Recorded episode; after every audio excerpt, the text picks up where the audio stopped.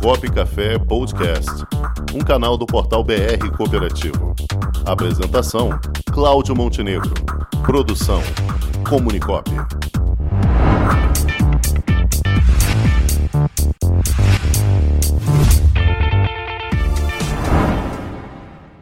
E ela já está aqui conosco, a nossa planejadora financeira, Miriam Nundi. Boa tarde, Miriam. Miriam Nundi está Eu o tava, eu tava aqui bloqueada. Vamos Ah, lá. Pensei que tinha ficado microfone. emocionada com a notícia. Fiquei. Não, porque essa notícia tá me deixando muito chateada. Então a gente vai ter. Nós vamos conversar sobre isso. Eu fico nervosa quando eu vejo as coisas acontecerem e não ser bom para a população, né? Então vamos lá, vamos explicar direitinho o que está havendo. traduz para nós, pobres Tá, mortais, Miriam. ah, então vamos lá. Com relação aos números da economia, realmente os números da economia estão vindo relativamente bons, mas isso é o impacto que vocês falaram, foram represados e isso agora acaba tendo esse reflexo agora, mas não significa que vai continuar. Então, era o momento do governo estar segurando, estar fazendo a, a reforma administrativa para reduzir custeio, para se preparar e para frente. Então, a gente está sendo favorecido agora, nesse momento, mas é um fato pontual. E aí ah, veio na sexta-feira uma surpresa não tão boa, como eles dizem, de reforma tributária, né? Então, Rangel, o que estão falando? Primeiro, isso aí parece que veio direto da Receita Federal. O negócio é aumentar a arrecadação a todo custo. Não é equilibrar. Ali realmente a conta vai cair em cima de todo mundo. Eu diria assim que o maior beneficiado ali, é a única coisa que eles estão fazendo de algum benefício, mas que não é benefício, que é a correção. É a correção da tabela do imposto de renda para quem é assalariado, para quem recebe salário. Então eles não tinham corrigido a tabela e corrigiram, nada mais justo ali. Só que eles resolveram compensar de outras formas, taxando dividendos. Por exemplo, se ele taxa dividendo, todo mundo que trabalha com a sua empresa, que tem a sua empresa, trabalha por conta própria, vai ser penalizado. Porque então a maior parte dos autônomos aí, que precisa ter uma empresa, vão ter todos penalidade, porque você vai ser tributado pela empresa e ainda vai ter uma tributação adicional acima de 20 mil reais. Então, é, você não vai, vai poder, você vai ter um, ter, ter um ganho limitado, né? E então isso não é nada positivo.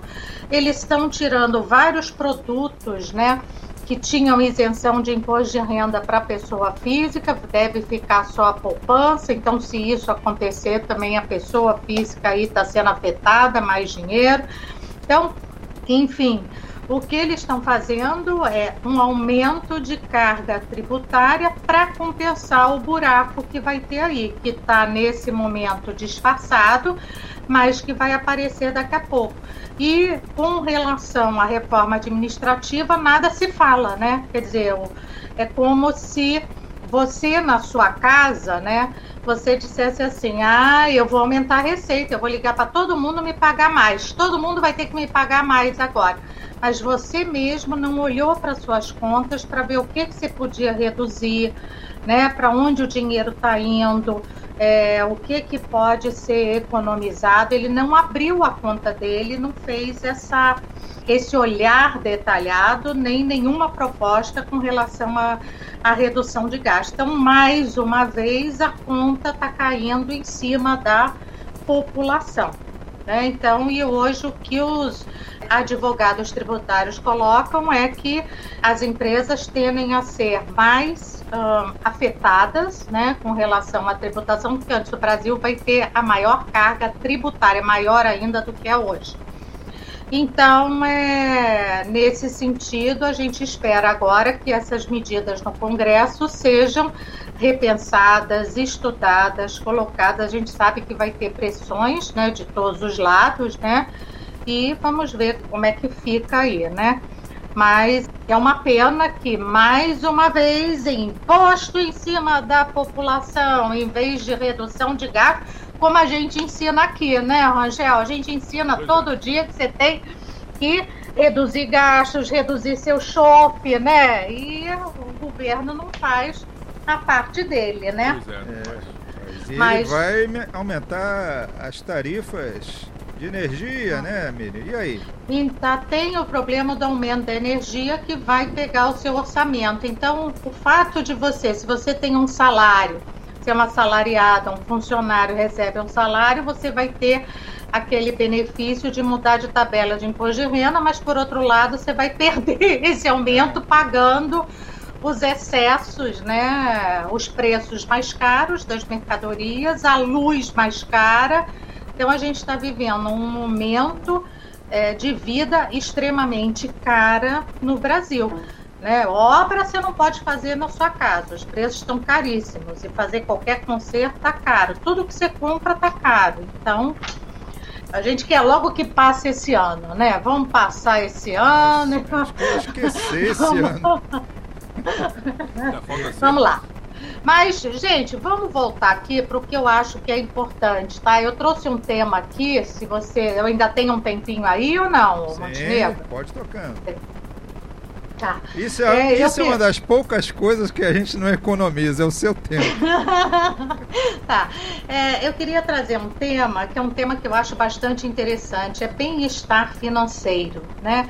Bem-estar financeiro é um sentimento, se você, né, de como você está levando a sua vida financeira, né?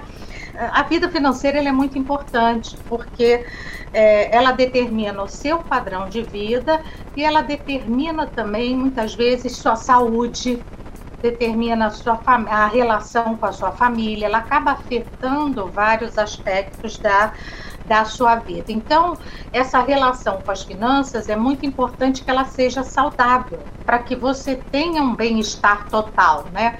Então, hoje a gente tem trabalhado muito, né, a necessidade de ter esse melhor bem-estar financeiro, né? E isso não está ligado à renda, porque tem gente que recebe pouco e consegue fazer milagre com salário, né? Tem gente que recebe muito e gasta demais e acaba gastando demais. Então não é a renda que vai ter. Então, se eu tiver aumento, eu vou melhorar. Não, é o padrão que você trabalha, né? É o padrão que você faz. E os componentes do bem-estar financeiro são ter controle sobre as finanças do dia a dia, mês a mês. Então, você ter planilha, você tem um controle. Então, o primeiro é o controle financeiro.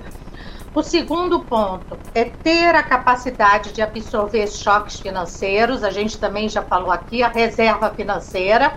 Né? Olha só, planilha financeira, ter uma reserva financeira e se estão no caminho de atingir objetivos financeiros. Nós também colocamos aqui a importância de você ter objetivos, se escrever num papel o que você quer para a sua vida, para o curto, médio e longo prazo. É importante que você tenha isso escrito, coloca ali na geladeira, no armário, onde você olha sempre, para você focar no que é importante para você.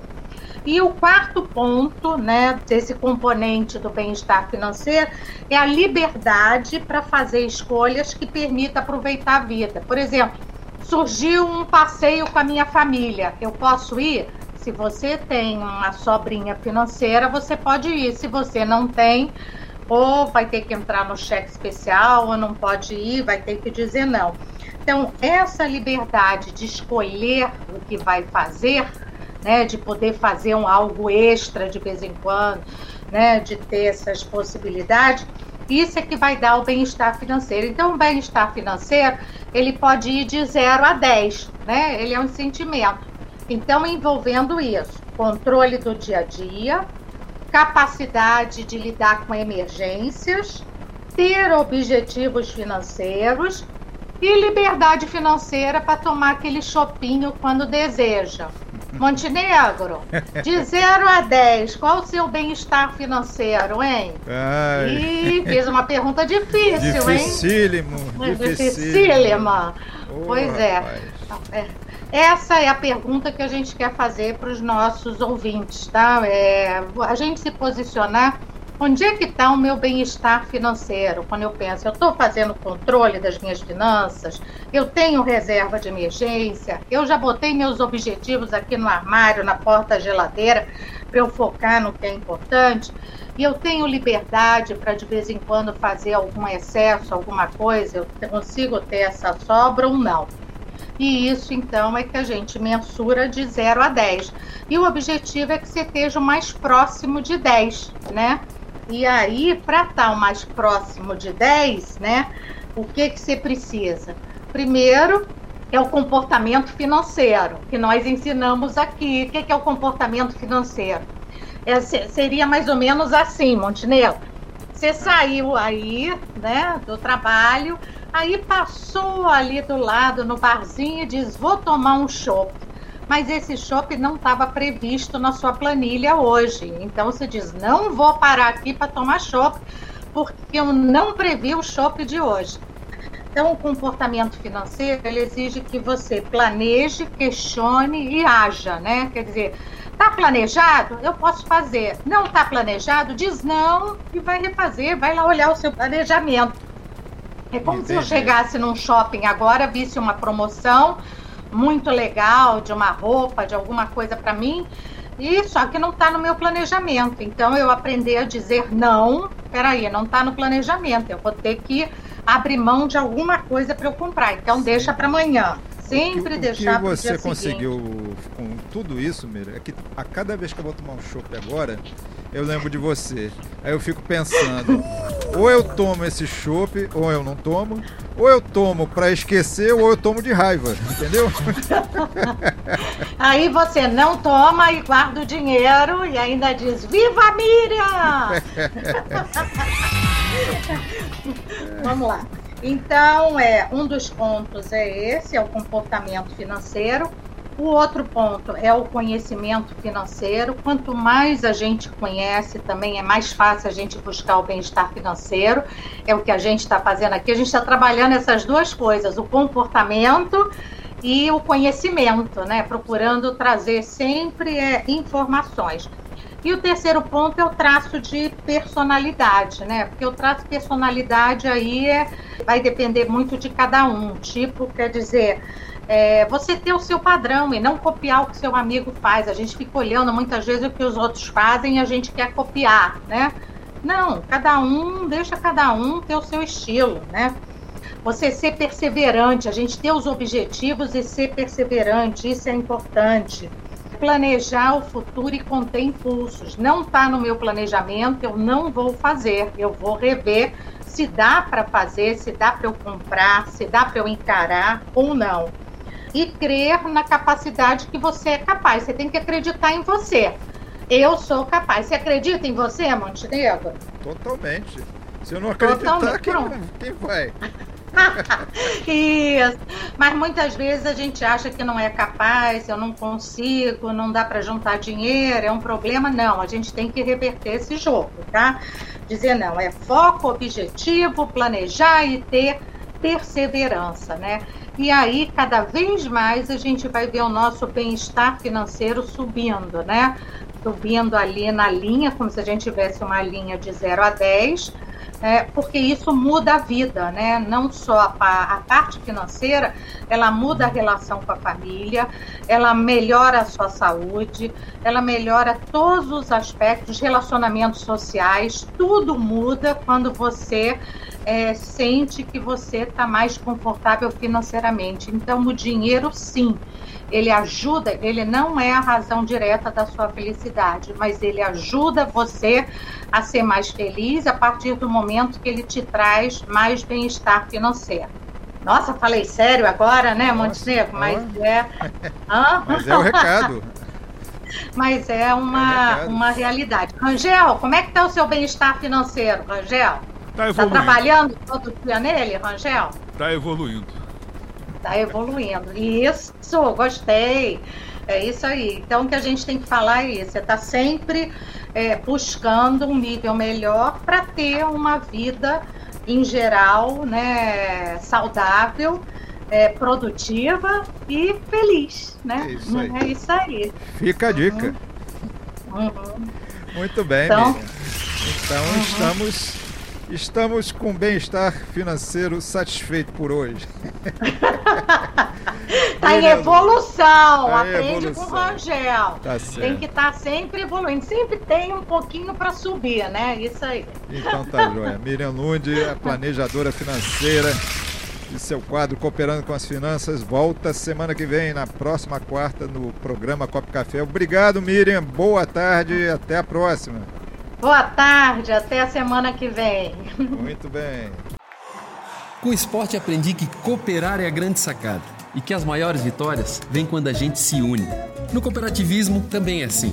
Mais do que um modelo de negócio, o COP é um jeito diferente de empreender e está espalhado por toda parte do campo à cidade, nos produtos e serviços, facilitando a nossa vida e gerando renda para muita gente. O Guga Kirten e quase 15 milhões de brasileiros já são COP. Vencer você também. Tudo ao seu redor já é. Somos.cop.br